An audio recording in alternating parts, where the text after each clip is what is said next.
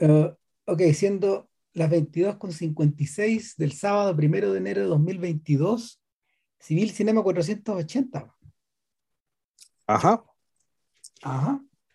Ajá. Pero los números, los números son lo de menos. Eh, o sea, en realidad, en realidad lo importante es que, eh, como Vilche describe, para interferencias de documentales y de series, ahora, ahora vaya a empezar a escribir de películas a veces, ¿cierto? Ahí hay que ir viendo. En principio sí puede ser que se pueda. Yo creo que ahora que siendo la temporada de los Oscars, ¿cachai? Yo creo que voy a, voy a meterle con algunas películas que valgan la pena y que metan ruido al mismo tiempo. Claro, Eso, entonces, excluye, eso excluye inmediatamente a Don Look Up, por, su, por, su, por cierto. pasamos el aviso ahora.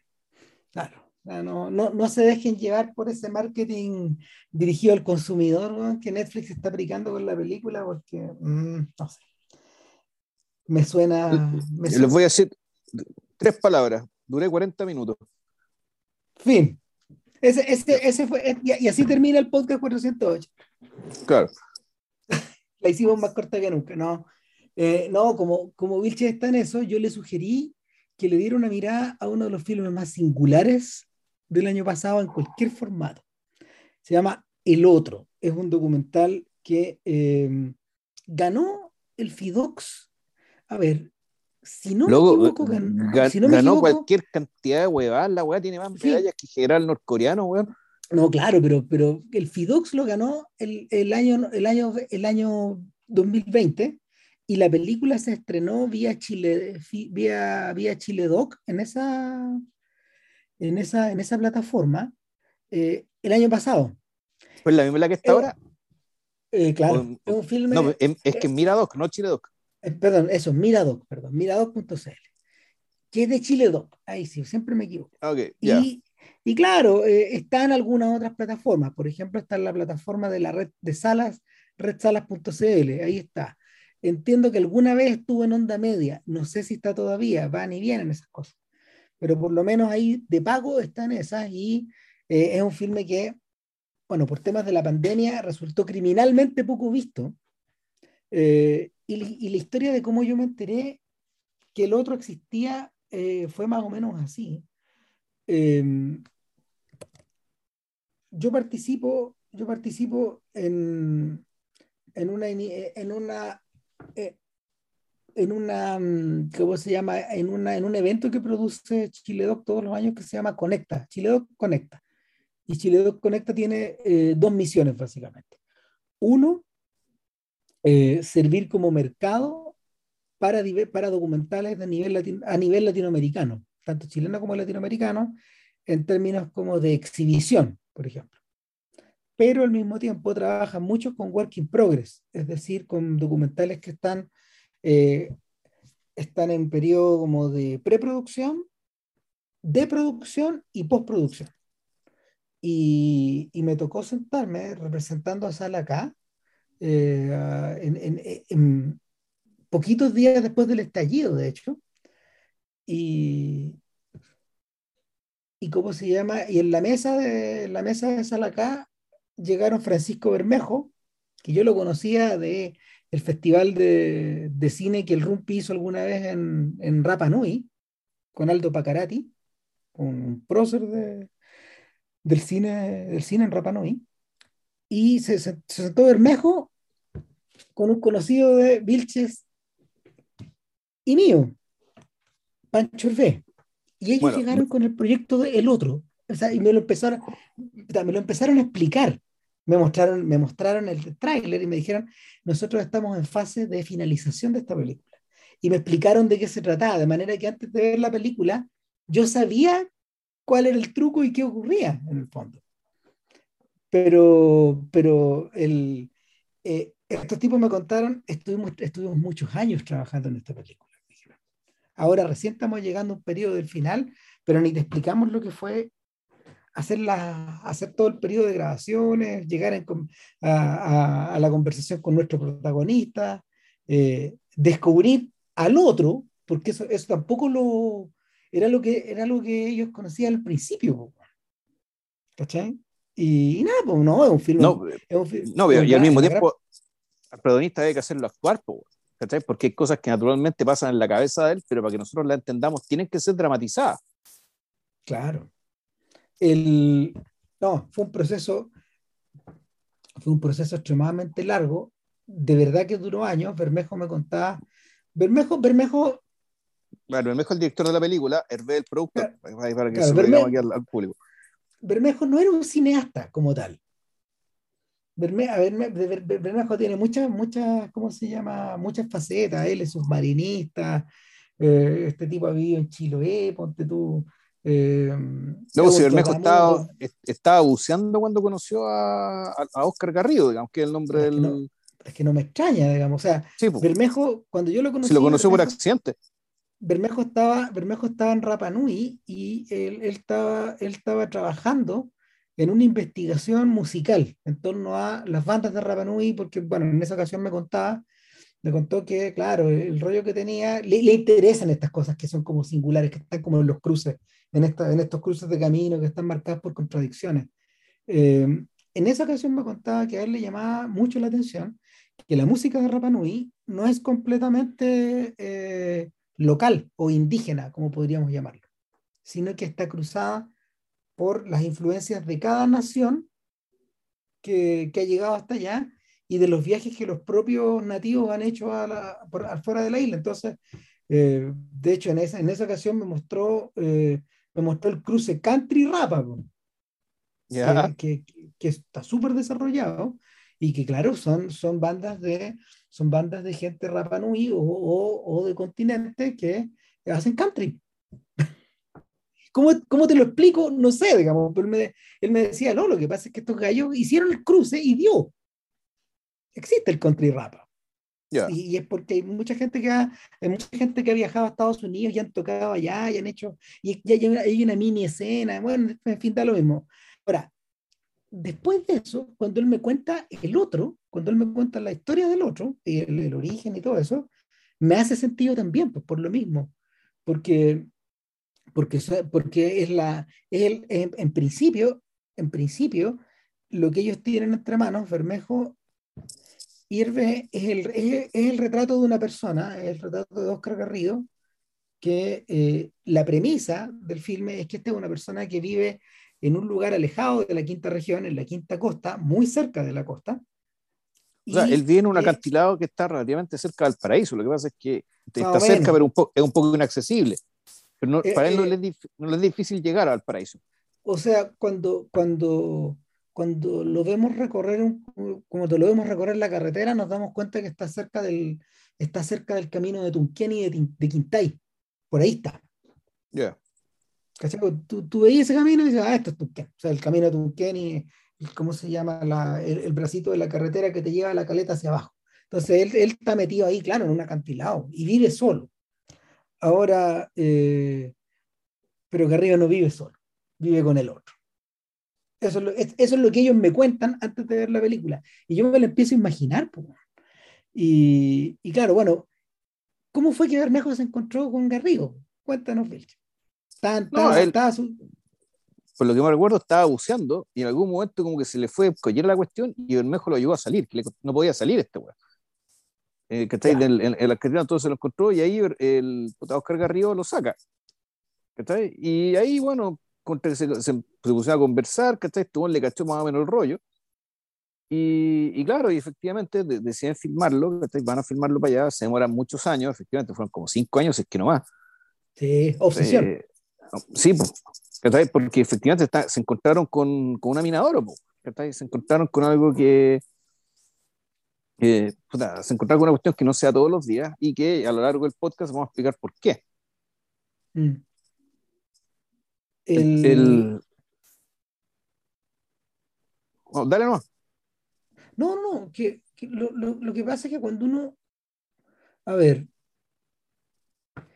el trabajo documental, el trabajo documental, y lo, y lo, hemos, lo hemos contado varias veces en el podcast, cada vez que nos dedicamos al género, se manda un poco solo en el fondo. Entonces, y, y, e, involucra, e involucra variables que por lo general están fuera, están fuera de la están fuera de los propios intereses del, del, del, del, espectador y no tiene por qué enterarse, digamos.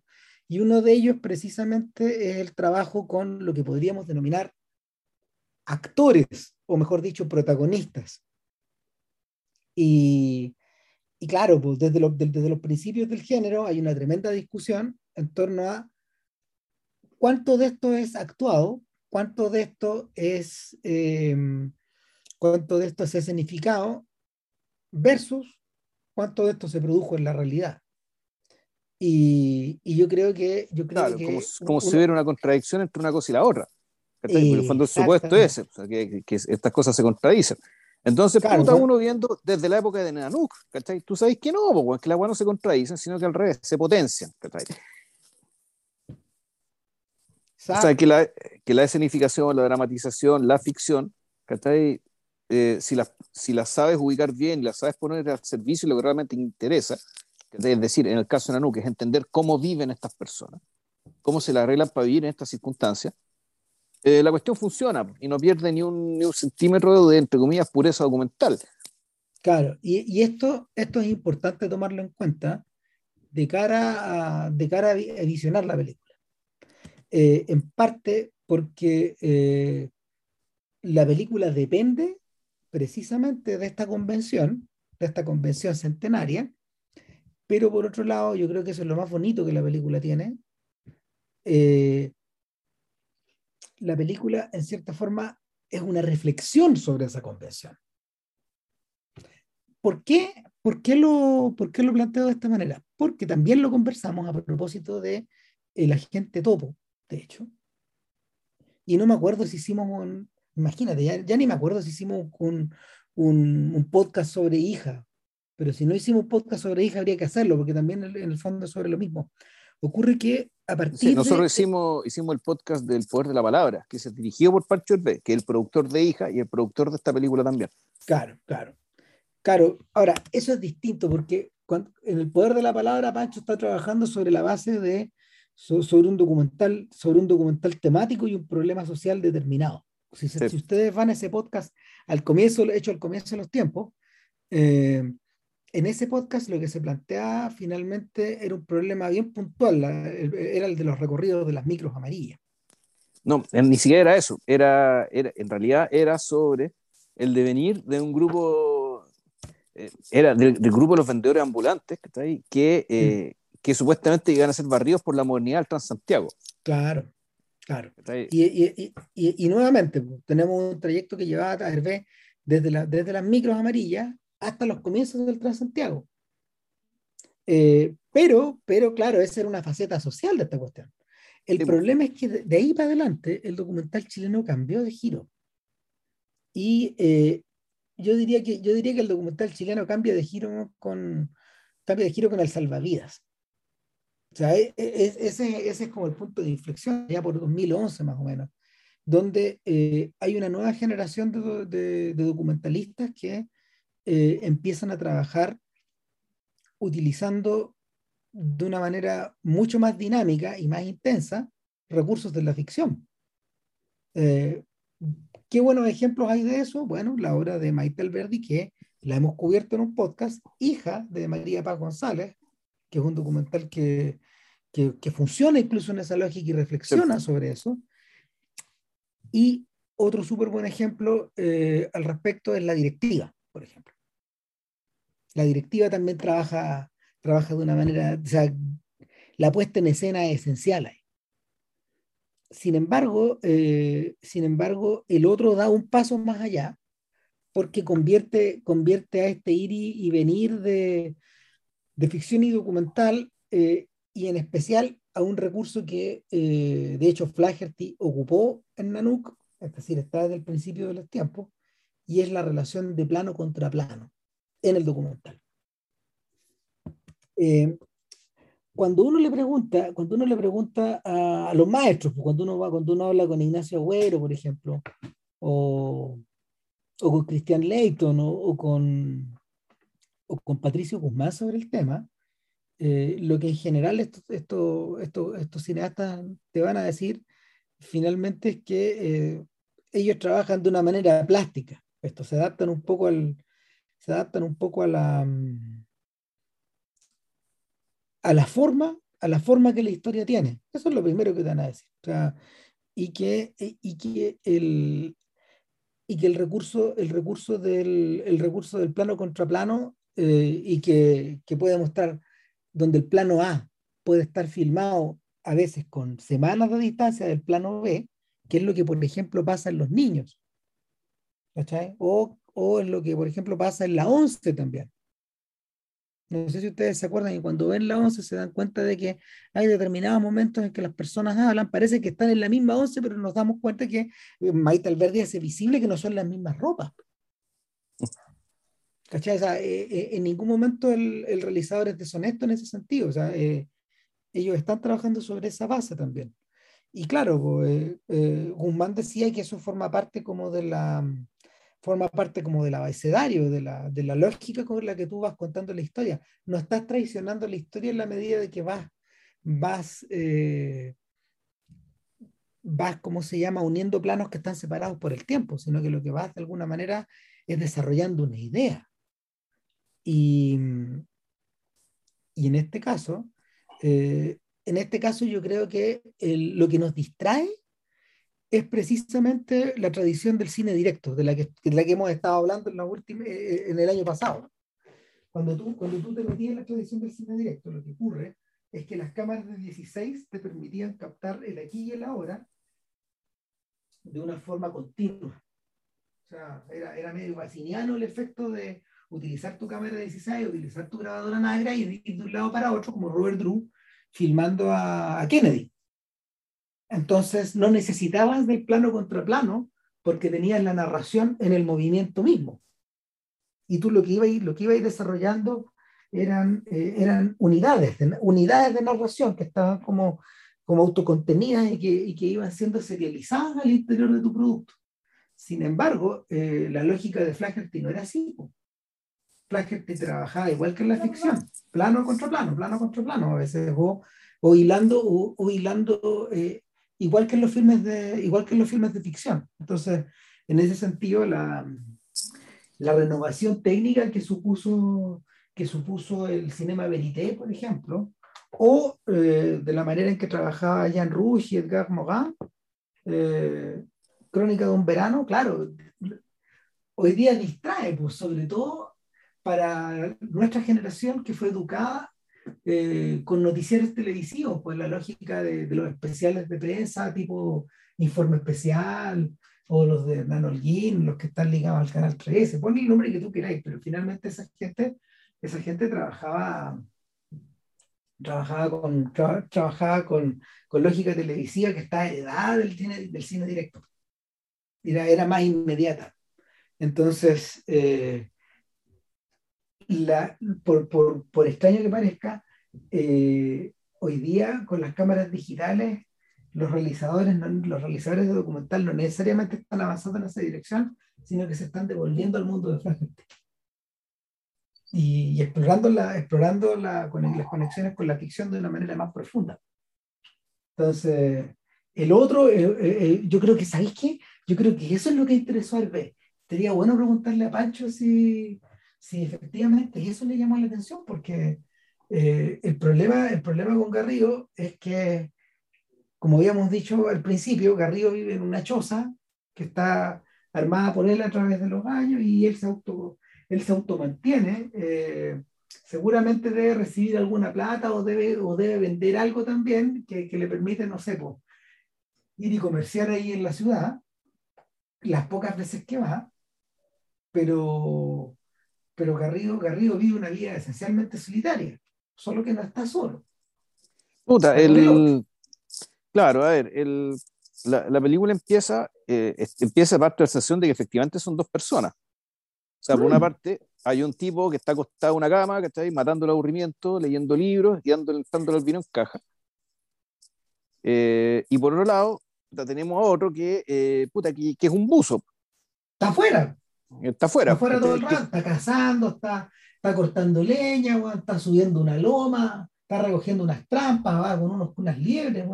Claro, pero al principio, al principio te lo presentan como, eh, como uso. ¿ya? Eh, y ahí la pregunta es, en el fondo es, a cada espectador preguntarle y empezar a cronometrar cuánto tiempo se demora en darse cuenta que en realidad estamos hablando de la misma persona. Eh, por eso es que... Eh, eh, no, ¿Por qué? Porque la, básicamente al principio las tomas están hechas como si fueran dos personas. Plano contra plano, pero... Plano contra plano. Pero hay, una, hay, hay, hay, un, hay un, truco. Ahí, ahí, ahí Bermejo utiliza, utiliza un truco que, que es puramente cinematográfico, que él, él inserta plano, contesta con otro contaplano y, y engancha con otra, con, otra acción y, y, estas dos personas de alguna manera comienzan a interactuar en este espacio. Sin embargo, eh, ¿qué es lo que crea la ilusión de que son dos? Precisamente la continuidad de la banda sonora, porque hay uno que le está contestando al otro y a veces el otro está más lejos o más cerca. Entonces se crea esta sensación de punto de vista, de que está ahí en algún de que está en un lugar de la choza, ¿cachai? Y el otro está más lejos. Entonces, y a veces se montan uno con la, la voz de uno con la del otro. Está hecho expresamente así. Ahora. Claro, y, por eso ya, ya soy, digamos, y esto está actuado. Cuando yo hablé con Bermejo, mira, perdón, cuando yo hablé con Bermejo, eh, Francisco me, me, contaba que eh, él se dio cuenta que el otro existía, no le preguntó por el otro. Ya. Y ese, ese, ese, es el punto, ese es el tremendo punto de inflexión.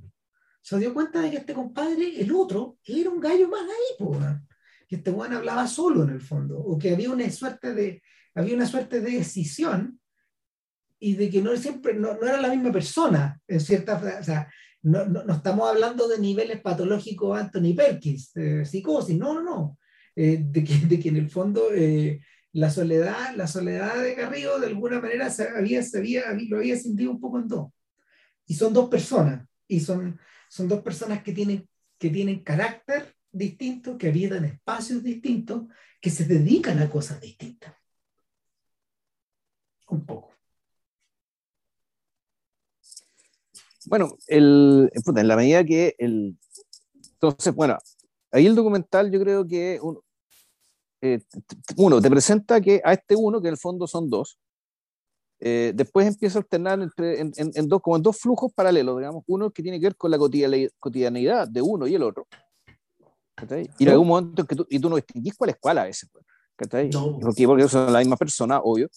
Y, pero también pasa, lo, pasa que, le, eh, que eso que uno podría decir, esto es el ritmo documental, en el fondo esto es el, el registro de, de, una vida, digamos, y la vida generalmente es cíclica, y por lo tanto aquí estamos en el registro de las cuatro estaciones, el recuerdo de los ciclos, el, el, registro de los ciclos. Y por otra parte, la relación de Bermejo con el otro evoluciona. Y Edgar un carácter problemático al punto que incluso se quiebra, y uno se acuerda, uno viéndola, te acordáis inmediatamente de la escena de Gollum, cuando Gollum rompe consigo mismo. ¿ya? El, escena cuando Gollum se libera del anillo, en el fondo, ¿cachai? El tema es que después va a, recaer, digamos, pero la, la referencia para mí yo creo que es directa. Cuando básicamente Gollum se libera de Gollum. Esto ocurre en las dos torres. Entonces, eh, tú tienes, eh, en el fondo, la, tienes sobrepuesto el registro cíclico, digamos, de la vida, y por otra parte tienes algo que parece ser el, ya una historia que va hacia adelante. ¿ya? En este caso, una historia, una historia de liberación. Es la un quiebre, claro. Claro, de un, quiebre que va a tener consecuencias, pero uno viendo la película, además tú te das cuenta de que en realidad hay muchos otros en esta película. ¿Ya? O sea, que el, y ahí está la paradoja, digamos, que lo interesante del, del sujeto escogido, digamos, es que una persona que se va a vivir sola es prácticamente una persona que quiere soledad. Y sin embargo, cuando la encuentra, lo único que hace es empezar a fabular otros. Otros que están hechos a su vinta. Probablemente para no cambiar. O sea, al fondo hay, hay, y esto es muy propio como de la adicción, es muy propio de Gollum también. Esto de inventarse esta personalidad, eh, de, que se crea esta personalidad antagónica, digamos, y que mantienen esta lógica, esta lógica por siglos. ¿Por qué? Porque, insisto, la, el, el, un poco arrancar hacia la soledad e inventarte unos otros ad hoc, es en parte de una forma de mantenerte igual, de no cambiar, de ser siempre el mismo.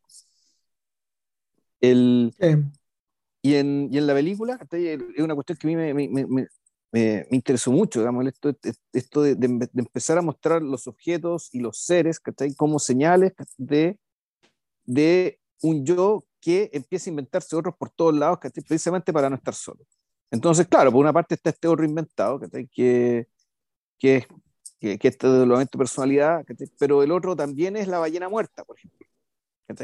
Y, es un, y que, puta, naturalmente que esto está montado sobre el mito de Moby Dick, en el entendido que el Capitán Ahab también está desdoblado con Moby Dick.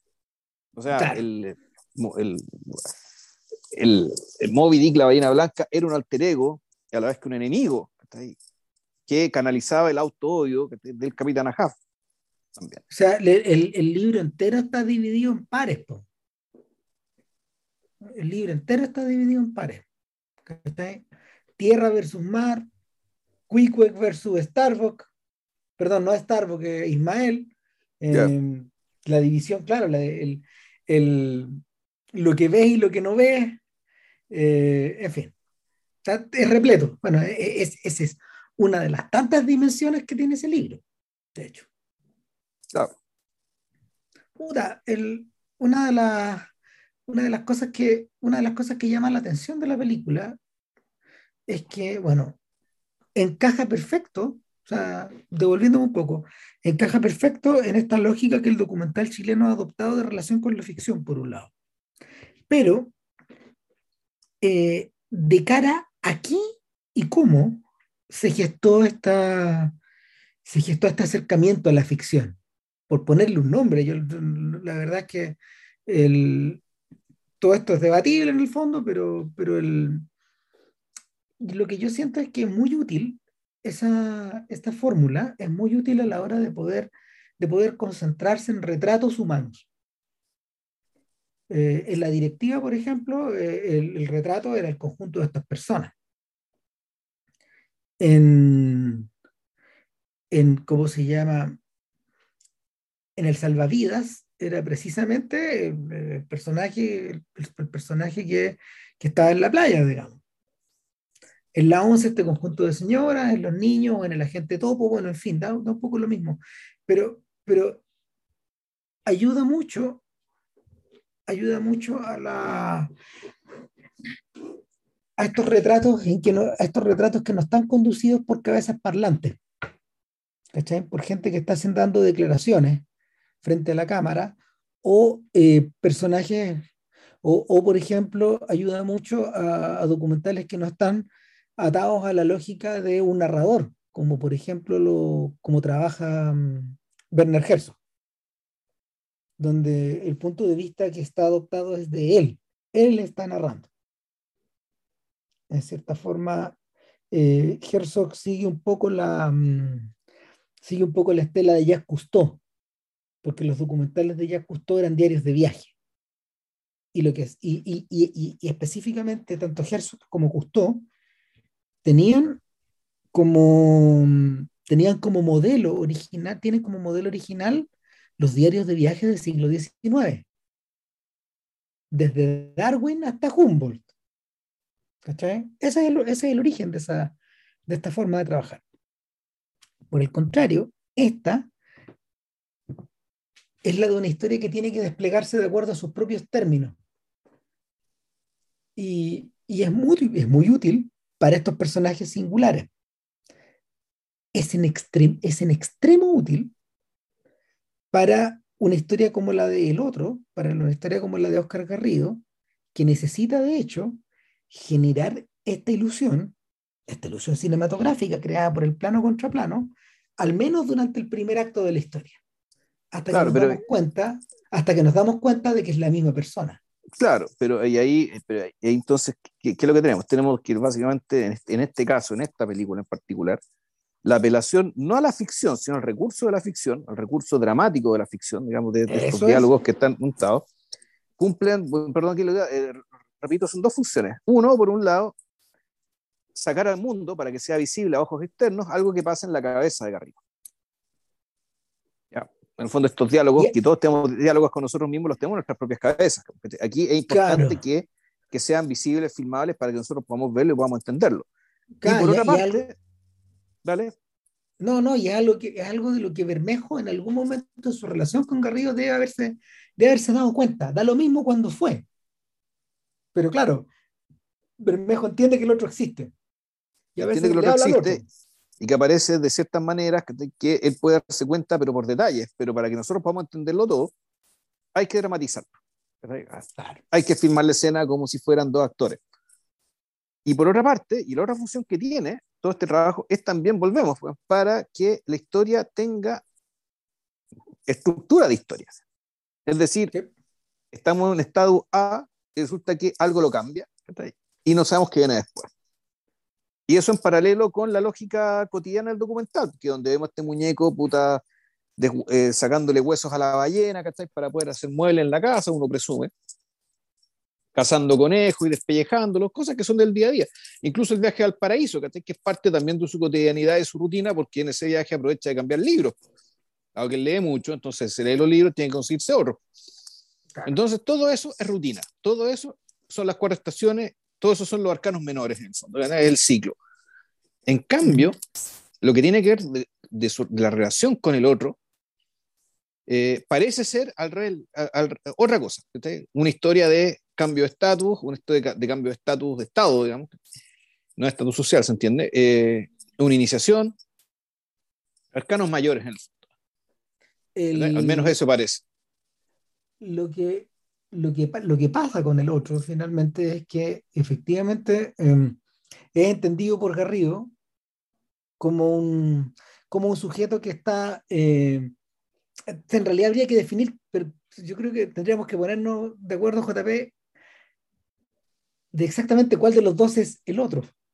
Es que ahí está el punto, además, ¿cachai? Sí, porque en el fondo, ¿por qué? Porque además te da la impresión de que, eh, y, hay un, hay, un, detalle, puta, bien bonito la película, que la casucha en alguna parte tiene, una, tiene la palabra escrita yo. Sí, pues, yo. ¿ya? Y, esa, y esa palabra empieza a desaparecer, o se ve cada vez más tenue cada vez que aparece. En el fondo, esto es una especie de leitmotiv, digamos, del documental, e, este yo. Entonces tú decís, bueno, en realidad cada uno de los dos es el otro del otro, y además ambos son el otro de este yo, pintado en la muralla, digamos que, que aparentemente se está deshaciendo. Que es la casa, en el fondo, y, que, vendría, que vendría a ser encarnado por la casa.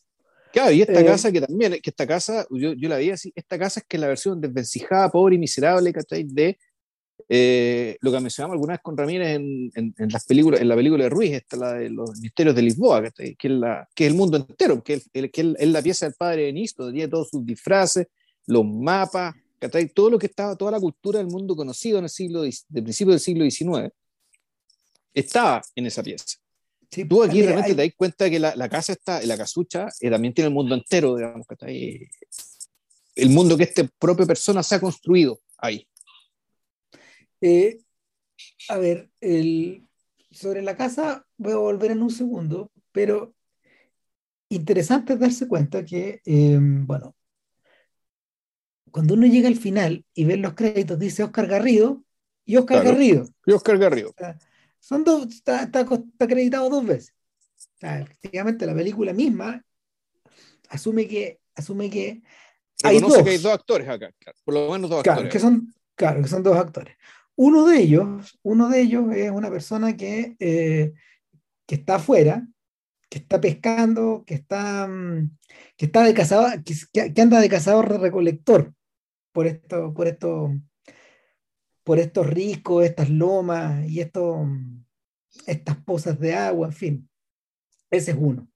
Y de alguna manera eh, vendría a ser eh, el hombre de acción, el hombre para el cual eh, para el cual la vida solitaria es un desafío a los elementos, vendría a ser el, vendría a responder al arquetipo del pionero, pero también al arquetipo del ermitaño, vendría a responder a una suerte de arquetipo masculino. Eh, Garrido no tiene una, una, gota de grasa en el cuerpo, es un señor bien mayor, pero... No, él lleva 45 años viviendo ahí. Claro, 45 años. O sea, el... No, tiene el cuerpo de Gollum.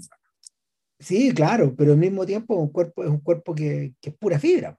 Sí, eh, igual que Gollum. Y, es, verdad. Y, eh, y en cierta forma, este, este hombre que está afuera es el hombre que, eh, es el hombre que eh, encaja o sufre o de alguna manera tolera el paso del tiempo, que lo va erosionando de la misma manera que el viento va erosionando la casa y el murallón de piedra que está, que está frente a la casa y que de alguna manera lo aísla de lo aísla, aísla, la, aísla el lugar de, eh, de los vientos huracanados del mar abierto. O sea, eh, este Oscar Garrido está erosionado. Por otro lado, está el otro Oscar.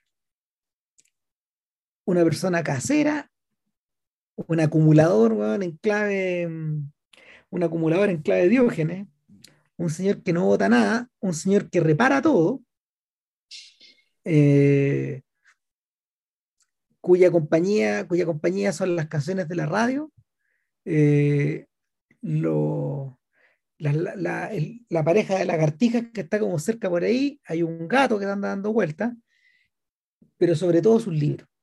Y el vino en caja. Y, los, y hay el pucho, pero la pucheta la fuman los dos.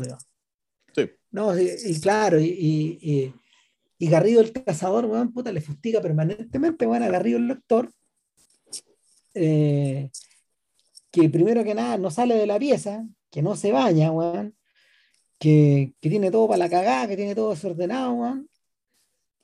No puede hasta que la comida está media mala, weón. O sea, de alguna manera, eh, este otro garrillo, el garrillo, el garrillo que está en la casa, eh, viene a representar cierto lado femenino. Estoy hablando en términos arquetípicos, no en. Eh, viene, viene, a representar, claro, no, no, no. Aquí, aquí no juegan los, los nuevos feminismos ni nada, digamos, esto es, muy, esto es. Entonces, este, este, este, personaje de alguna manera es un personaje escasero y que, y que, y que al otro, el otro le fustiga cierto amaneramiento. Además, lo, lo considera un blandito. Lo considera, lo considera un personaje adocenado. ¿Cuándo te vaya a mover de ahí? ¿Cuándo vaya a salir? ¿Por qué no limpiáis? O sea, a, eh, eh, a ratos, a ratos, bueno, Garrido, que, que, Garrido, que es un señor que además no está nada deconstruido, lo fustiga como si él fuera el dueño de casa quejándose ante la dueña de casa. Hay algo de eso también. Eh, y, en, ese sentido, en ese sentido eh, la, película, la película va planteando un conflicto porque nuestro dueño de casa está permanentemente está permanentemente, ¿cómo se llama?, en conflicto con, en conflicto con el cazador recolector con ese otro lado su personalidad, con el otro. Eh, y ahí es donde se traba el, ahí es donde se traba el atado, porque, porque eh, el cazador, efectivamente es un sujeto que abusa verbalmente de, de nuestro personaje y en cierta forma, en cierta forma, hay, hay, hay trechos de la película donde la película adopta, la, adopta la mirada de la persona que está siendo abusada. y, tengo la sensación de que eso ocurre porque, eh, y, la, pista, la pista esencial respecto de eso, es que la mirada de Bermejo es, contemplativa. Y la mirada de Bermejo está más cerca, está más cerca del garrido casero que del garrido cazador. Y no sé.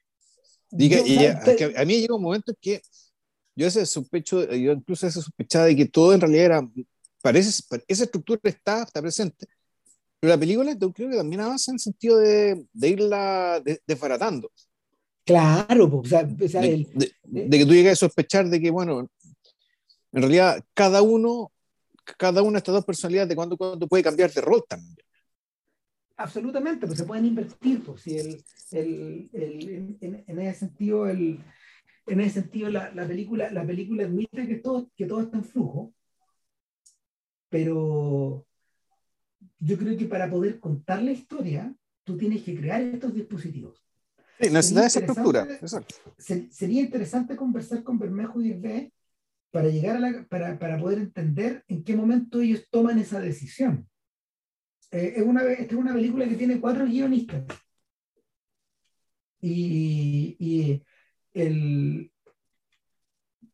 No me acuerdo si era, no me acuerdo si era, cuál de los dos Francisco fue el que el que, me, el que me contó que algunas de las tomas de la película están separadas por años de distancia. Por lo mismo. Porque no, no, podían ir todo el tiempo a grabar a Garrido, de hecho. No, obvio. Y Garrido tampoco debe ser una persona fácil de atrapar. Entonces, eh, eh, lo que ocurre es una, una, suerte de, una suerte de repetición de la manera en que trabaja Maite Verdi. ¿Te acordás cuando hablamos del método del Verdi? Sí. Verdi decía, yo paso tanto tiempo con estas personas que finalmente, eh, que finalmente comenzamos a, a fusionarnos con, esta, con las conductas circulares de las personas.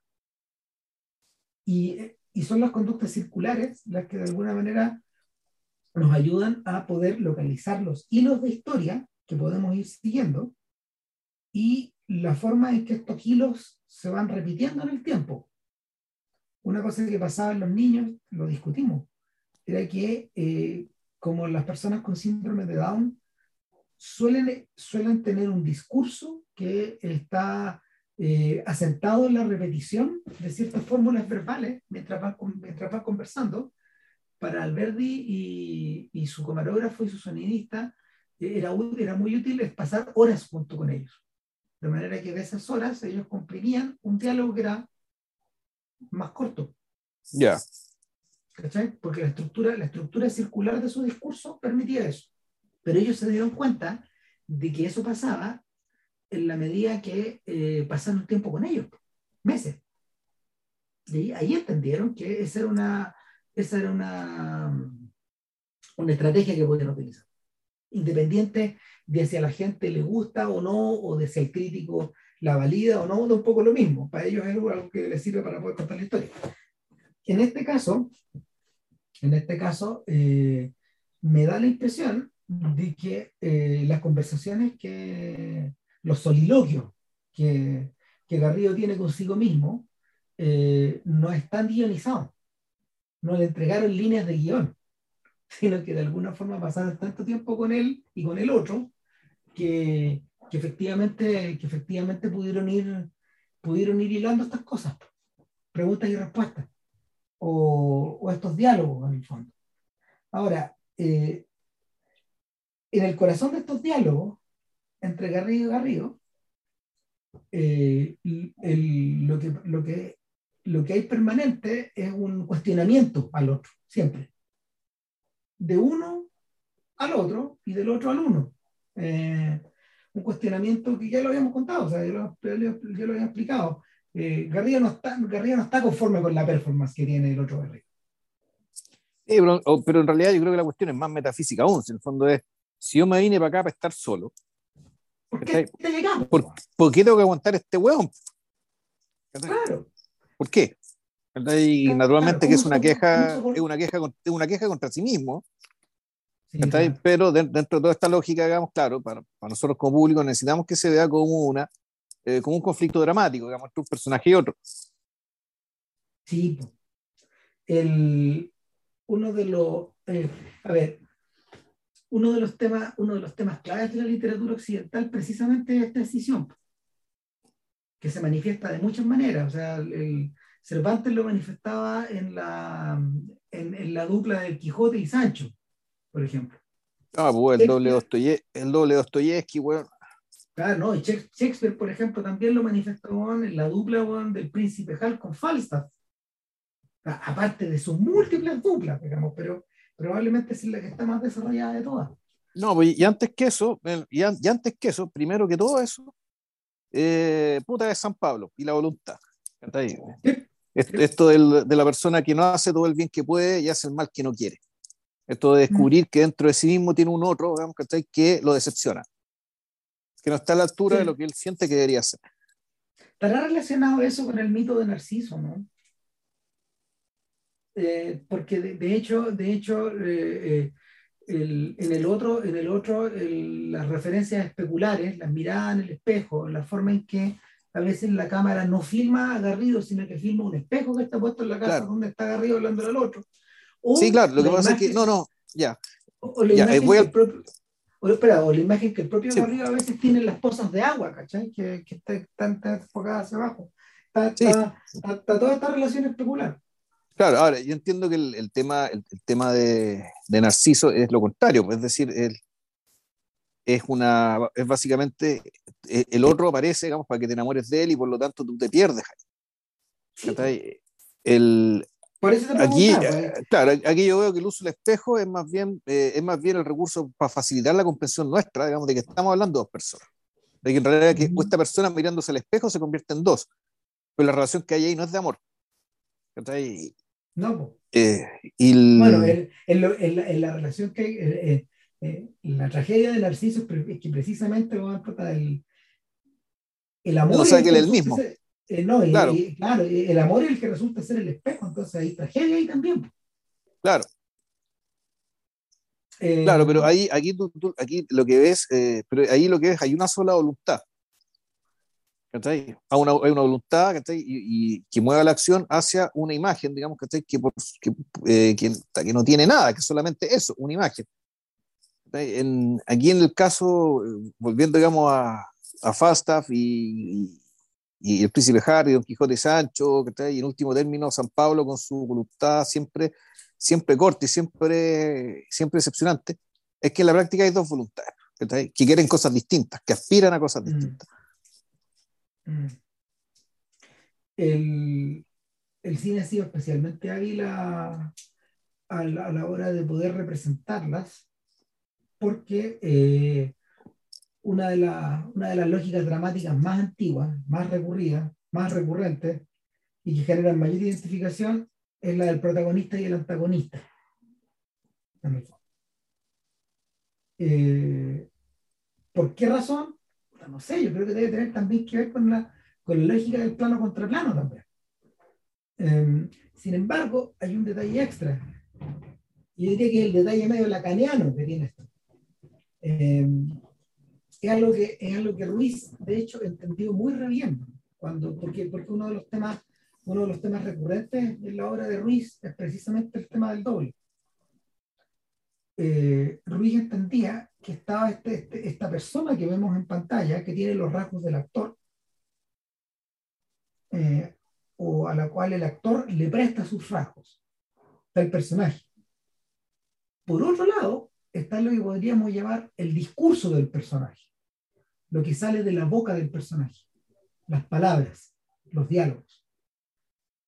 Y en el cine existe la ilusión de que ambas cosas son la misma pero, pero bien nos diría que son dos cosas. La imagen de Cary Grant y lo que sale de la boca de Cary Grant parecen una, pero son dos cosas. Y el hmm. cine es extraordinariamente bueno a la hora de ir modulando ese diálogo entre esos dos elementos y al mismo tiempo la oposición entre esos dos elementos. ¿Por qué razón?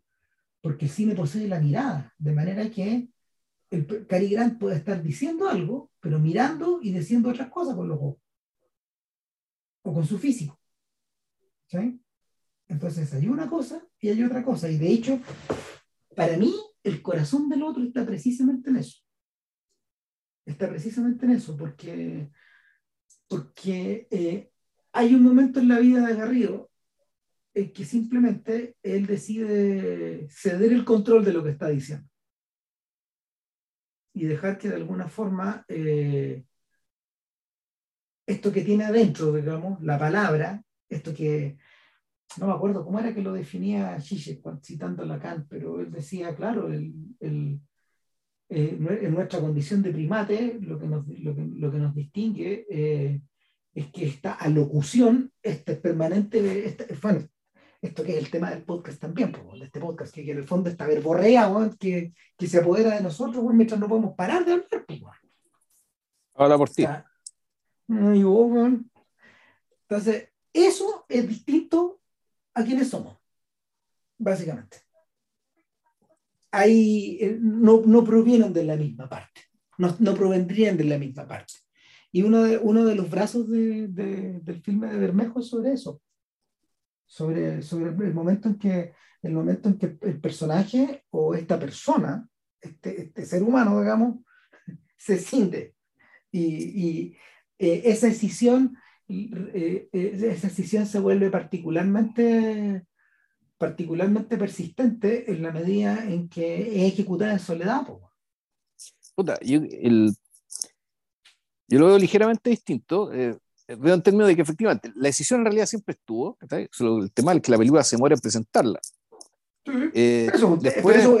eso, eso, eso, como tú bien decías ahí hace un rato, es un asunto de la narrativa. Eh. La película necesita ser así para, hacer, para contarnos la historia. Para contarnos exactamente así, pero está, como decíamos para él, está el registro del siglo y está la historia. Eh, la historia, supuestamente, es sobre la emancipación que tiene, eh, que tiene Gollum, digamos, de, de su otro. Aquí efectivamente en algún momento le dice, ¿sabes qué? No te quiero ver más, ándate. Ándate. Ándate, ya, me libero de ti, puta, me exorcizo de ti. Y efectivamente, el Oscar Garrido queda solo. Puta, se va, el otro se va. Y el, otro se va, Hasta incluso tiene un efecto, ¿cachai? Un efecto especial, weón, ¿cachai? Puta, ya, cosas, volvemos, en el fondo, los trucos de la ficción, Para decir la verdad. Y, y, lo que empieza a pasar, y que para mí lo realmente me fascinó del asunto, digamos, Es que ante la ausencia de este otro, eh, la película nos pone a los ojos del garrillo que queda, ¿cachai? En el proceso de, básicamente, de, de encantar el mundo entero que lo rodea, ¿cachai? Y convertirlo en muchos otros. Entonces, como les decía, el otro es la ballena muerta, el otro es el conejo que está despellejando, el otro es... El otro, el otro el gatito que el otro el gatito que la acompaña o es la voz de o es la voz de Cecilia sonando por la radio. no, y más, no, y, y, y, lo más, y, lo más, fuerte de todo, digamos, lo que más me gustó es cuando este sujeto empieza a mirar una foto antigua. Mm. Y el otro también es el que él ya fue y que ya no se reconoce. O sea, una foto antigua que tú decís, ¿es, es él? ¿Son parientes? Probablemente sea él. ¿Quién es esta persona? Él no lo reconoce y nosotros tampoco. No. No, o sea, eh, el, en cierta forma, eh, eso que estamos viendo ahí es lo que le da la significación o es lo que le da sentido a este garrillo que vive en soledad. Esa es la razón de por qué está solo. No está solo.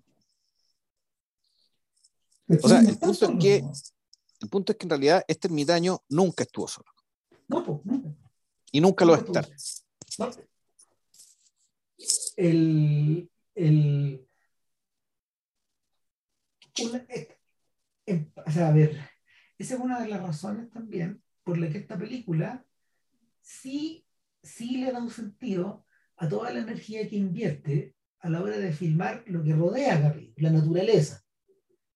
Al, al, contrario de lo que ocurre con, no sé, con los documentales de National Geographic del Discovery, qué bonito, qué bonita esta, qué bonita esta imagen, qué bonita esta vaquita, qué bonito este leoncito. Eh, no, aquí todo lo que nosotros vemos eh, responde, responde a una cierta, a una cierta a una cierta mirada, por ejemplo, que te podría retrotraer a la forma en que Thoreau describía la naturaleza que está alrededor de él.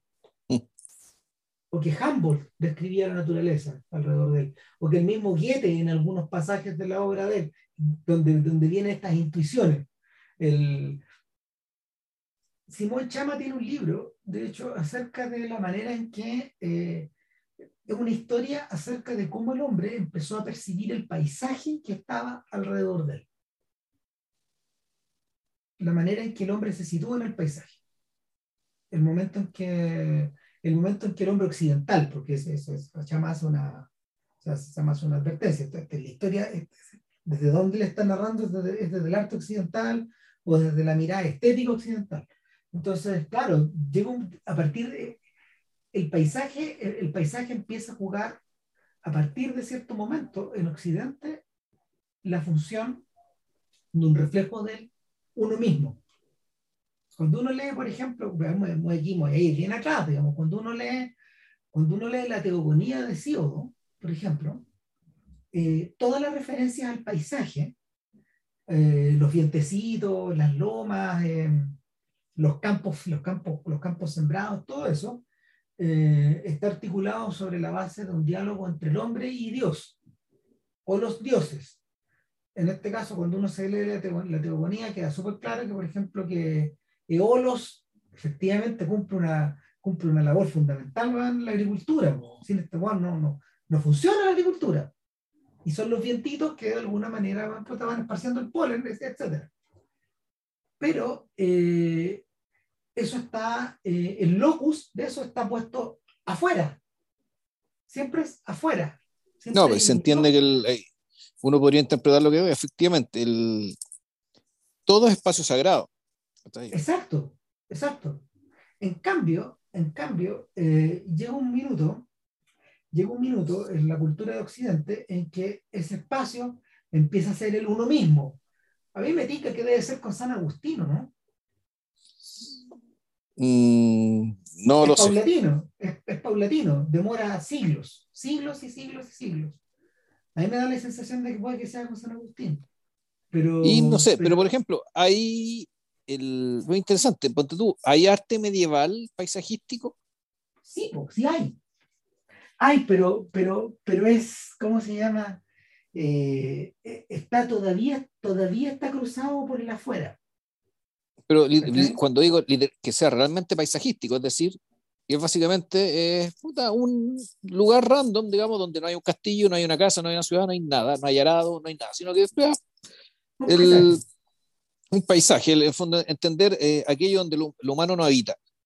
Mm mira, los italianos, los italianos fueron los primeros, de alguna manera, en explorar, la, en explorar esta lógica de, de, representar eh, con, ciertos con ciertos rasgos de realismo. Eh, sí, pues sí, la perspectiva los, no, los olivos, los espinos, los cerritos y todas esas cosas. Pero por otro lado... lo que está atrás. Y por otro lado está el tema, está la perspectiva. Pues la perspectiva básicamente lo que está diciendo es que ya esto, es lo que yo veo desde donde yo lo veo. Por lo tanto, si esto es así, es porque lo veo yo, desde donde estoy parado. hay, diferencia, claro, eh, hay, diferencia del arte medieval que, que es básicamente jerárquico, en, capas, que, que, no tiene que ver con lo que tú ves, sino que ya tiene que ver con lo que tú crees, que lo que en realidad todos creemos. Ah, los flamencos, por ejemplo, son los que empezaron a a introducir la idea del paisaje de una manera consistente. Antes tú te lo topabas, no sé, hay unos cuadros del Greco, por ejemplo, hay una vista de una vista de las afueras de Toledo. Es Toledo, sí, el, cielo negro. el Greco sale para afuera, y filma, filma, pinta el cielo negro, pinta el cielo negro arriba de su ciudad. y, es una curiosidad en esa época porque no hay figuras humanas, sino que lo que tú ves, lo que tú ves es lo que está en el afuera. Sin embargo, claro, la referencia directa bueno, es al alma del greco. Él está hablando de él ahí. Esos lugares que están filmando es su casa, es su casa, es su alma. Es su, ¿cómo se llama? Su, su, espacio vital. Entonces, eh, el, en ese sentido, y ahora volviendo a la película, digamos, eh, por eso es tan esencial situar a esta persona en el paisaje. Mientras yo veía la película, me acordaba permanentemente de matar a un hombre. Porque el protagonista de matar a un hombre eh, está situado en dos espacios que son antitéticos. Por un lado, la población donde él vive, que, que, está, está filmada en la oscuridad, eh, que, se que se visualiza de una manera amenazante, donde las personas están encerradas en la casa viendo tele, nunca fuera, el afuera está tomado por las bandas, por, por la inquietud, por la negrura, por el frío, en fin, estamos en el sur. Y por otro lado, la pega que tiene este señor, que cada tanto él tiene que estar de guardabosques de... Eh, no me acuerdo si no me acuerdo si son los bosquecitos de una empresa o de, una universidad o de una universidad da un poco lo mismo porque él está respondiendo a un jefe. Claro. Eso, lugar, eso, eso, no es de él. Sin embargo, ahí hay una choza, ahí hay un espacio, etcétera, y ahí lo vemos recortado contra este espacio y persistentemente la cámara de, la cámara de Inti Briones eh, vuelve sobre la idea del hombre inserto en este espacio. Y, y hay algo también que tiene que ver y, y, y, y, este espacio que lo rodea no es un espacio que lo acoge, no es un espacio terso tampoco. Eh, hay cierto grado de alineación, en cierto, en cierto sentido ese lugar se lo traga. De la misma manera que la naturaleza se traga a los personajes de, de José Luis Torres cuando están insertos como en, en estos escenarios enormes. Ahora, ¿qué es lo que ocurre con este otro personaje? Aunque él sea un punto que se está moviendo en, en, la orilla del cerro, digamos, de hecho, la cámara de Bermejo, porque él hizo toda la, toda la, toda fotografía, y, y, felicitaciones porque tiene un tremendo ojo. Con una, con un, de una forma, de una forma muy simple y sencilla, eh, logró crear esta, estos cambios de perspectiva, esta sensación del afuera y el adentro, del, del, lejos y del cerca, se nota, que, se, nota que, se nota que el cineasta llegó a conocer bien el espacio en el que habita, en el que habita Garrido. Claro, lo vemos y lo vemos convertido en un punto, en un borde del cerro, o arriba, una, o arriba como se llama, de un, un tremendo pedrujo que está como expuesto al, a los vientos y a los vientos marinos. Eh, vemos que él es uno con el paisaje, que el paisaje es él. Sí, que es creación suya, en cierta manera. Exactamente. O sea, esto no es, esto no es naturaleza feral. Eh, esto es un paisaje humanizado, no es la palabra. no, no, es un paisaje visto a través de los ojos de él, aunque lo estemos mirando. Exacto. Un poco la sensación que da esa, que aquí todo lo que estamos viendo es una construcción de, de Oscar Garrido. Y aunque lo veamos en pantalla, no es cámara atribuida, porque lo, lo, veamos en pantalla, aquí lo que estamos viendo claramente es, eh, es este, este ser, el entorno que él eligió habitar y transformar y, que, y, y en torno suyo.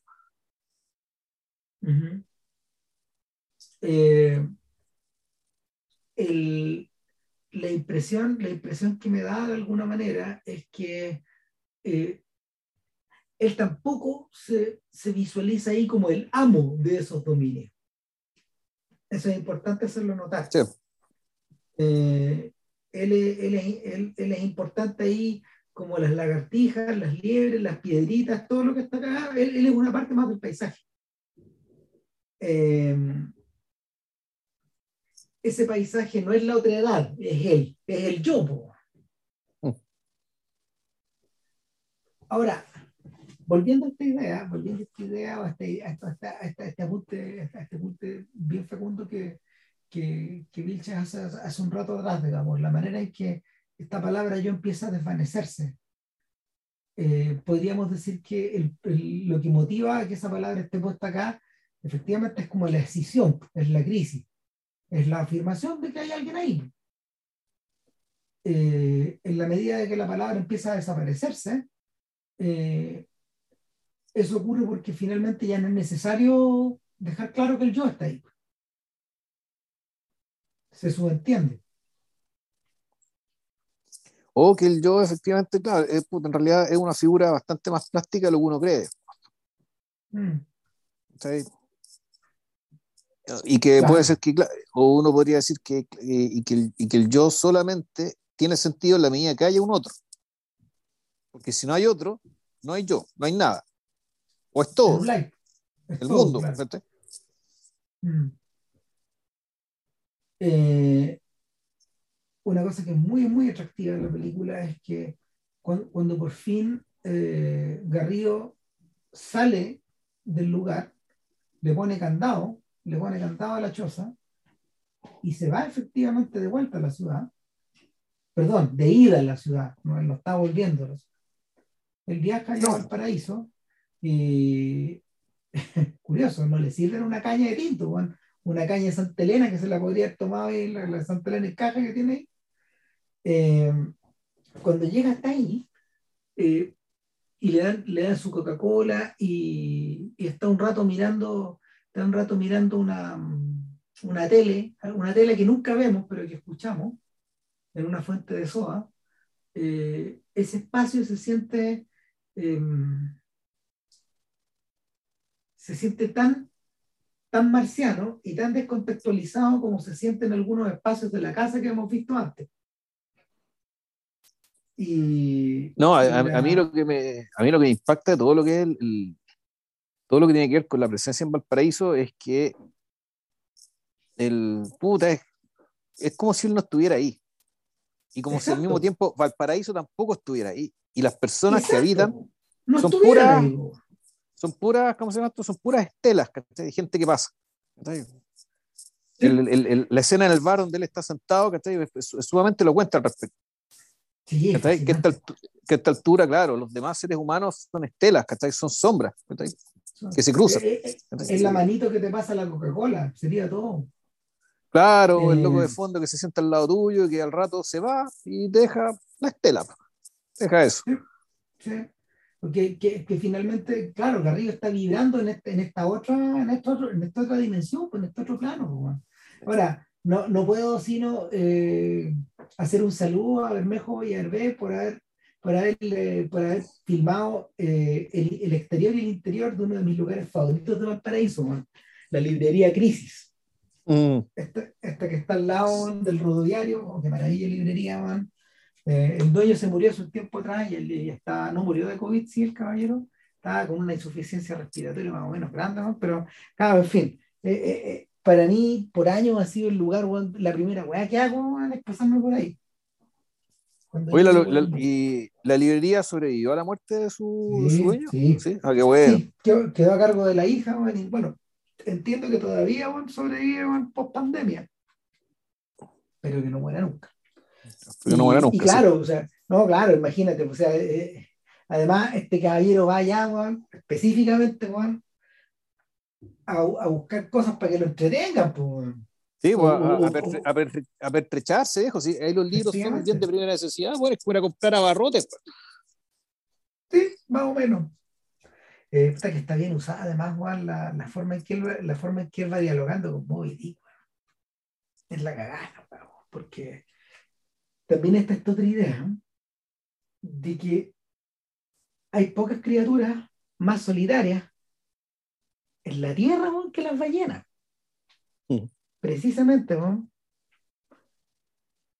Por, por la forma, o sea, bueno, primero que nada por el tamaño, ¿no? Y en segundo lugar, por yo creo que a ojos de los humanos, básicamente. O sea, porque para nosotros, bueno, efectivamente, las ballenas son tan grandes que tienen que andar solas. Pero igual sabemos que se comunican y que mandan esas señales que, son. Exacto, sabemos que eso no es cierto. De hecho, en algún momento de la película lo mencionan. Sea, mencionan esta, mencionan esta contradicción, digamos, pero además, claro, la, película está, la película se está refiriendo a eso en torno a la soledad de Moby Dick. Que, que, que, es la soledad de Ahab encerrado en su camarote. Si, si ¿en qué página del libro sale? Bueno, ya ni me acuerdo. Hmm. Claro, se pasan páginas y capítulos y capítulos y capítulos donde finalmente Ismael nunca ha visto a Ahab, hasta que bueno aparece. Y aparece como una tromba. Entonces, el, ah, e, el, otro, el, otro, el otro detalle es que Moby Dick eh, que es un poco lo que le pasa a la película. Moby Dick no es un libro solamente de aventuras, es un libro que funciona en clave simbólica y también, en último término, es un libro que tiene decenas de páginas dedicadas bueno, a la descripción poco menos que documental de la Casa de la Ballena. Y, además está todo, y, y, además hay toda una dimensión de, de meditación también. Sí, eh, de, ahí, de ahí viene, claro, hay una, hay una cosa que tiene que ver, claro, hay una cosa que tiene que ver con la vida monástica arriba del barco. La vida monástica, con lo que puta, reflexión acerca de lo, que es el mar, qué tipo de elementos. Claro. Eh, en ese sentido, en ese sentido es un libro de es un libro de sabiduría. es un libro, es un libro muy completo en ese sentido, y, por eso es que no es. ¿En qué película era en que un personaje eh, iba, a jurar, ¿cachai? En un, eh, iba, a jurar ante el estrado, digamos, en un, jurado. Y, y él, va, él miente, tiene que mentir para salvar a alguien, para salvar a un inocente, de todas formas. ¿cachai? Entonces le dicen, por favor, eh, jure sobre esta Biblia. No, no, vengo con mi propia Biblia. Y después le dice, oye, pero usted juró en vano sobre su Biblia. No, no es mi Biblia, es, es mi Movidic. Siempre estoy con él. Eh, el, es de Movidic la cita, eh, que es bonita esa cita de la película donde él dice que parece una contradicción que la, que la ballena, siendo una criatura tan enorme, mira el mundo a través de unos ojos tan pequeños. Tan pequeños, sí. está hablando de, o sea, Garrido está hablando del mismo. Mm. Eh, Y por otro lado, bueno, y la cita del libro lo, lo, lo, lo, remacha, digamos, cuando él dice que, claro, que los oídos de la ballena, a través de los cuales capta el, mundo, la naturaleza, el hábitat que, lo rodea, que la rodea, son menores que los de una liebre. Son más pequeños que los de una liebre. Y, y en cierta forma, eh, Garrido adopta ese tamaño y se empequeñece hasta lo minúsculo eh, cuando, lo, cuando lo observamos recoger, recoger los maderos para meterlos ahí a, a, la estufa o, o, ir a buscarlos o, o, o, volver con paso cansino de, del agua con los erizos en la mano, que erizos que después va a partir, ¿cachai? Y que los va a meter en una, y los va a meter en unos, en unos, recipientes de vidrio, en fin. Eh, esta, permanente insistencia en que este garrido que estamos viendo en la choza es un garrido que es grande porque es del tamaño de la pantalla. Pero el cazador recolector, el otro, es un tipo que esencialmente va, es un punto en el paisaje. Más chico que una lagartija.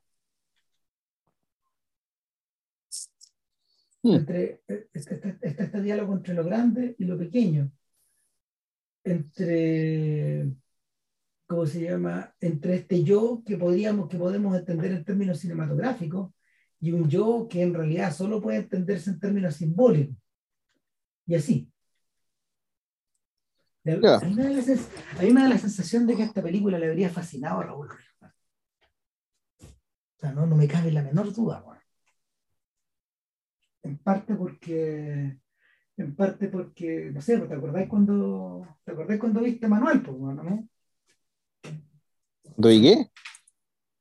Cuando, te, te, te, pasó un episodio con el de Manuel, ¿o no? El de Manuel es la maravilla, ¿no? ¿O estoy loco no. no te lo pasen?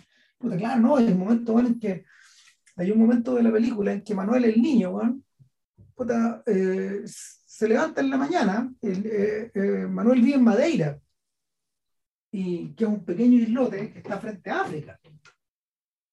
Un pequeño islote habitado por portugueses que está frente a África. Entonces, Manuel, que vive en Madeira, eh, se despierta en la mañana, va al colegio y escucha una voz que, que lo llama. Pues, y lo llaman y lo llaman y lo llaman. Y en vez de irse en la ruta al colegio, este cabrón chico parte y se mete al jardín secreto. A un lugar que le llamaba, que él y sus amigos le llamaban así, y ese jardín secreto eh, lo lleva hasta un borde de, hasta una cueva que está cerca del, hasta una, cueva que está cerca del, cerca del mar. Y en esa cueva, eh, a lo lejos hay otro niño. Y ese niño es Manuel. Ya. Cuatro, años mayor. Y, y ese Manuel está ahí para darle ciertas instrucciones al niño más chico tienes que hacer esto o esto otro, ¿cachai? Y claro, es su doble. Es su doble. Es, este otro Manuel que de alguna manera en el futuro también ha, roto la barrera del tiempo y es este Manuel que lo está llamando, pues,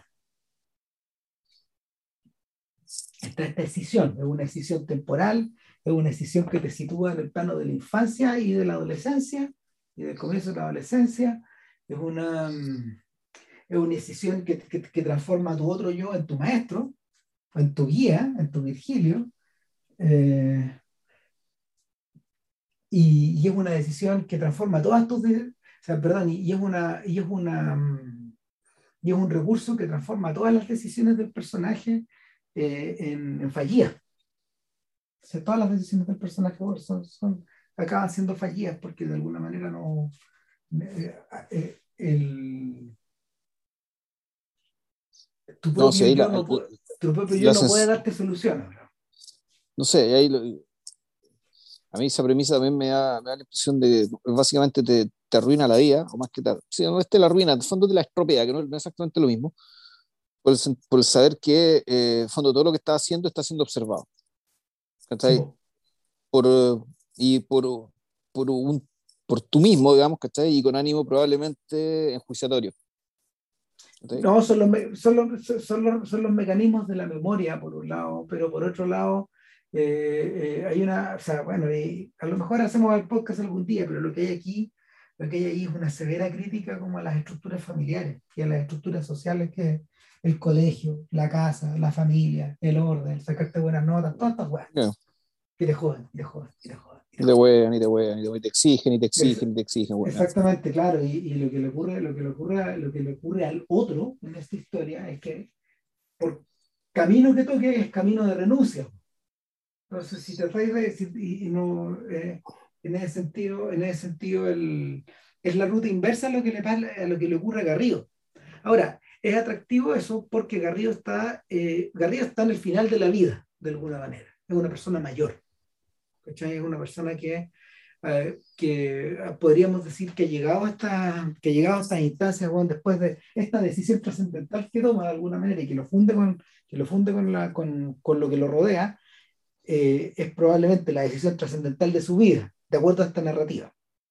¿cachai? La que lo libera. En cambio, Manuel está al comienzo Manuel tiene como siete años. De suerte que todo lo que él haga, de alguna forma, eh, está perseguido por las, por las perspectivas, las expectativas, lo que viene después, el inevitable después.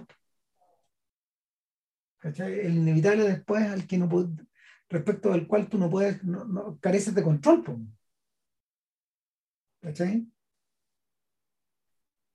Pero en fin, mm. esa, en materia de, de, otra historia, bueno, no sé, o sea, las películas de Manuel son fascinantes. O sea, cada vez me gustan más. ¿Cuántos son? Son tres, son tres episodios de 40 minutos. Ya.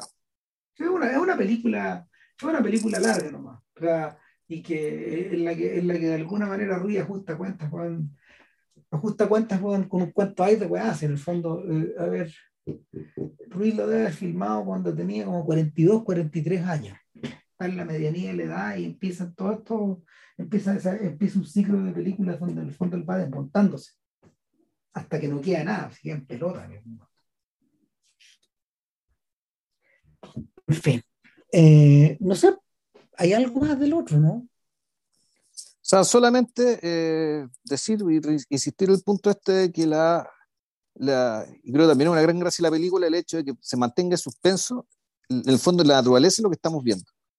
Esto de que estamos viendo una historia de, de, rutina, de un ciclo que se repite, ¿cachai? Con el paso de las estaciones, o estamos viendo, un, estamos viendo una, una historia lineal que va hacia adelante, hacia un, hacia un futuro que desconocemos la película resuelve, toma decisión al respecto, esto lo deja sugerido, en algún momento no. no. vamos a decir cuál, la película dice, no, esto es, es, es, esto, lo que estamos viendo acá tiene este carácter, no el otro, porque estos dos caracteres sí son antitéticos y sí son contradictorios. Es decir, no podéis contar una historia eh, lineal en términos de arcanos mayores, digamos, de la iniciación hacia un estado superior de conciencia, y al mismo tiempo pretender hacer el registro de, eh, de, cómo pasan las cuatro estaciones del año, en el fondo del ciclo. Eso es uno o lo otro. Hay un momento en que eh, podríamos, que podríamos denominar ilusión, esta ilusión se desvanece. Ahora, es interesante, es lo mismo que pasa en Menuk. O sea, con todas las diferencias del caso.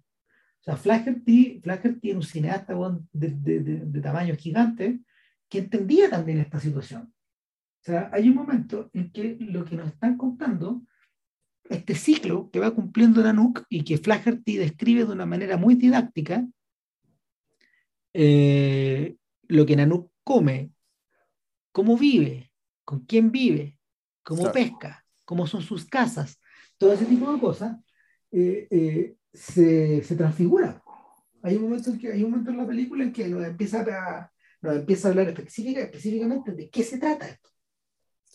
Ahora, incluso cuando hicimos, cuando hicimos el, el podcast de Chloe Shao, que este es, este es, que es el, el, gesto contrario, más que contrario, el, gesto, el, gesto, simétrico desde el otro lado. Claro. Es decir, que es básicamente servirse el documental para contar una historia. Claro. ¿Ya? Entonces, tú, nosotros tenemos, tenemos básicamente esto de que ante la imposibilidad, mejor dicho, ante la extrema dificultad de hacer las dos cosas a la vez, y, y de, de, de, hablar de, eh, de buena parte, el, el, el contar una historia, digamos, donde a alguien le ocurre algo que lo hace más o menos distinto de lo que era al principio, versus el registro del ciclo, de, un, ciclo, de un proceso. Eh, ahora, no todos los documentales hablan del ciclo, sino que hay documentales que te hablan también de estas otras cosas, y viceversa, las películas de ficción también, películas de ficción que en el fondo terminan contándote un ciclo, y no necesariamente una historia... Piensa que eh, la, la batalla de Chile, por ejemplo, es un documental que específicamente lo que hace es desmontar eso. Sí. O sea, eh, el Guzmán nos dice, esto, esto, esto funciona así, pero en realidad lo que está pasando es esto otro. ¿Cachai? O sea, el propósito de él es ideológico. Pero claro, él explica, este, no, no, nos va mostrando acontecimientos que, que, poseen una suerte de serialización, claro. pero, que, pero en algún momento eso se, eso se, eso se diluye. Esto está claro. un noticiario. Claro, pero al mismo tiempo, el, efectivamente, los, hechos que está registrando son de un carácter tan único que en realidad tú, tú no sabes ¿cachai? hacia dónde te van a llevar. Exactamente. O sea, claro, la claro eso es la, la, ilusión de esa, la, grandeza de la, de la batalla de Chile radica en que precisamente crea esa ilusión sabiendo, aunque el espectador sepa cómo terminó todo. Exacto. Claro, y, y, la, la, película por eso, por eso también necesita tanto tiempo. Por eso, por eso es tan larga. Pero claro, pues el, para poder, para poder hacer eso, para poder hacer eso, tenéis que, tenéis que caminar en esta otra dirección. Nada, yo siento, yo siento que los mejores documentales chilenos de la década pasada, y, el otro está en, en, la está como en la orilla, digamos, porque está como, está como está con la nariz puesta en esta década. Está en el podio, sí. Claro, claro. Eh, el, todos, todos adoptan esta lógica. Eh, me da la sensación de que esto proviene también de cierta evolución, de cierta evolución técnica y cierta evolución estética que, que va marcada por la va marcada por la por el trabajo al interior del de, eh, documental de autor a pesar de que eso el otro no está marcado como por esta a ver, no está, no, está puesta la brocha de esto es un documental de autor encima, digamos, pero, pero es, la, evolución, es la evolución lógica que, que ese género que ese género ido experimentando. Eh, donde, donde el proceso se vuelve donde el proceso se vuelve más y más esotérico, y creo que lo habíamos mencionado antes, es precisamente en los documentales de Ignacio Güero, sobre todo en el último, en, en Yo Nunca Subí en Provincia, donde efectivamente eh, hay una incisión eh, y Agüero lo plantea, lo plantea en términos ya de las materialidades con las que él trabaja, porque él, nos va mostrando eh, cosas que él grabó de, cuando él era joven, más joven, cosas que grabó en un pasado no tan distante y cosas que grabó hace poco. Entonces todo va mezclado, como si todo esto estuviera ocurriendo en la cabeza de él al mismo tiempo, yendo y viniendo. Eh, Sí, claro, sí, el, eh, y es la experiencia cotidiana de la conciencia nomás, pues Claro, claro, claro, pero eh, esto viene refrendado también por la idea de que, eh, al menos en los tres últimos documentales, como me da la gana 2, este que mencionamos, como me da la gana 2, y sobre todo en el otro día, efectivamente son la obra de una persona muy que también está operando desde la soledad. Sí. Desde la soledad autoasumida. O sea, él, él está ahí rumiando. Claro, pero claro. Está, está como Don Oscar conversando con su otro. Y, buscándolo, también buscándolo, inventándoselo. Sí, claro. O sea, esto de ir a golpearle la casa bueno, a la gente que te la golpea, bueno, claro, obedece a esa, esa sensación pendular. Ir a buscar el otro, pues ir, a buscar al otro. Y en fondo creártelo e inventártelo. Ah. Está eso, vean la película, sí o sí. Eh, la no se la pirateen sobre todo porque, bueno, primero que la película chilena, sí, sinceramente, el costo que, el costo que tiene, para, son eh, tres dólares, exactamente, comprar la película es irrisorio, no weón. son tres dólares. Es nada, es nada. No, o sea, eh, le, hacen un, le, hacen un favor a, le hacen un favor a Mirador por tener en la plataforma y eh, estas películas por jugársela por estas películas, ¿cachai? Claro, y sobre todo además una película que sufrió tanto el rigor de la pandemia y toda la cuestión, que puta, hay, hay que ayudar ahí a, básicamente que tenga la visibilidad y el retorno en lo posible, digamos, que esté respecto al esfuerzo realizado. Porque está ahí. Sí, sí, así que felicitaciones y un abrazo van a Bermejo y a, y a, Panchito Hervé. Y, a, a, y a la, bueno, y, a, y bueno, y a la otra guionista, que si mal no recuerdo, una es la obra productora, que no me acuerdo el nombre, y, y, y, la editora. Sí. En el fondo, así fue que se montó el, el, el guion. Y, y, también a Claudio Vargas, que, bueno, yo trabajé con él en las horas del día, él es un gran, él es un gran sonista, sonista directo. O sea, de hecho, esa, probablemente, probablemente todas estas cosas que Claudio grabó con gran paciencia, todos los diálogos de, de Garrido, claro, ahí están. Fueron grabados in situ. no me imagino a Garrido entrando, no me imagino a Garrido entrando en estudio, van a grabar su. Entrando al estudio sonamos. No, claro, no, para nada. Ya, pues, eso, eh, no sé qué viene después, no, sí sabemos. sí, sabemos. Eh, sí, don, Manuel, don Manuel de Oliveira nuevamente, eh, pero ya con películas de, de ficción. Eh, exactamente, son, son, son, dos filmes de ficción. Eh, los tiro, ¿de dónde, cómo, ¿Cuál fue la lógica para tironearlos? En el fondo, que están protagonizados estas dos películas. Eh, yo creo que fue buscado así, por, por los dos actores europeos más importantes de su era, que son de la, de, de, esta, de la era del cine autor. Marcello Mastroianni, con Viaje al principio del mundo, y Michel Piccoli, con Volviendo a casa dos películas que de hecho Oliveira filmó eh, en un periodo de tiempo bastante cercano, 97 y 2000. 2000, eso. Cuando, cuando ya está viejito. Bueno, siempre estuvo viejito. Así que Sería todo. Bueno, nos vemos, señores. Que estén muy bien, coraje. Chao, chao. Chao.